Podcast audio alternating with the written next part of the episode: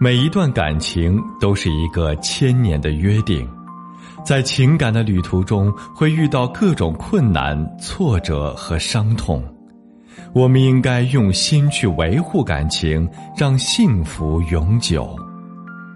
我是苏博，本内容由维情集团整理，与您分享。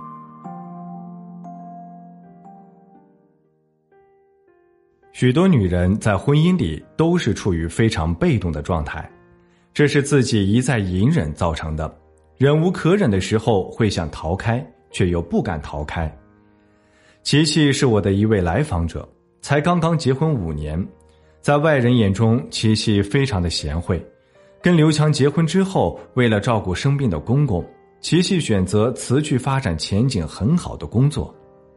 离职之前，他的朋友都劝他不要为了家庭放弃自己的所有，怕他以后会后悔。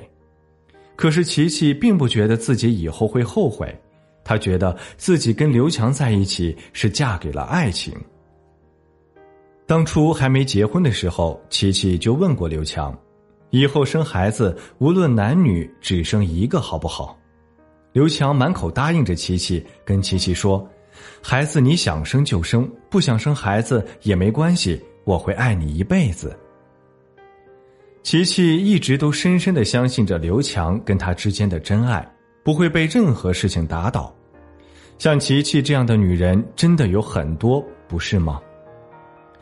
女人们要的东西真的不多，她们不在乎家里是贫穷还是富有，不在乎男人长得是否帅气。只要男人是对他们真心的好，时时刻刻把他们放在心上，他们就满足了。琪琪在辞职之后，为了给刘强减轻负担，这五年来买的新衣服屈指可数，就更不用说别的了。后来，刘强对琪琪越来越没有耐心，琪琪感觉到他们婚姻出现了问题，却又无从下手。后来一天，琪琪接孩子放学的时候。在路上看到了老公的车，车的副驾驶上坐了一个年轻貌美的女人，而自己的丈夫刘强一脸讨好着看着那个女人，琪琪落荒而逃。为了照顾公公跟一家人的饮食起居，琪琪看起来比同龄人苍老许多，她把爱分给了丈夫、公公、孩子，却唯独没有分给自己。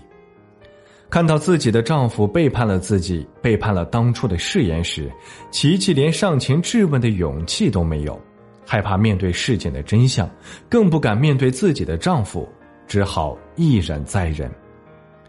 无助之下，她找到了我。经过了我的一系列开导与建议，琪琪逐渐找到了迷失的自己，也开始尝试着爱自己。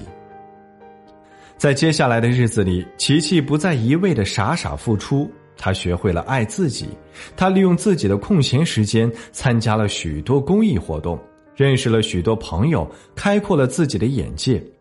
而刘强看到琪琪的变化之后，也渐渐将自己的精力转移回了家庭。前段时间，琪琪来找我的时候，浑身都散发着自信的光芒。他说：“不管刘强怎么对他，他已经无所畏惧了。”他懂得要怎样爱自己，有足够的勇气与能力去过接下来的人生。婚姻中，女人最该做的事情就是爱自己，爱自己是接受自己的一切，并且真心喜爱自己。只有这样，你才能爱别人，才能爱世界，才能获得真正的快乐、安定与无畏。以结果为导向解决当前问题，以幸福为目标解决根源问题。如果您在婚姻情感中遇到什么问题，可以向我咨询，请添加我的微信：幺三四八二三二六零四九，幺三四八二三二六零四九。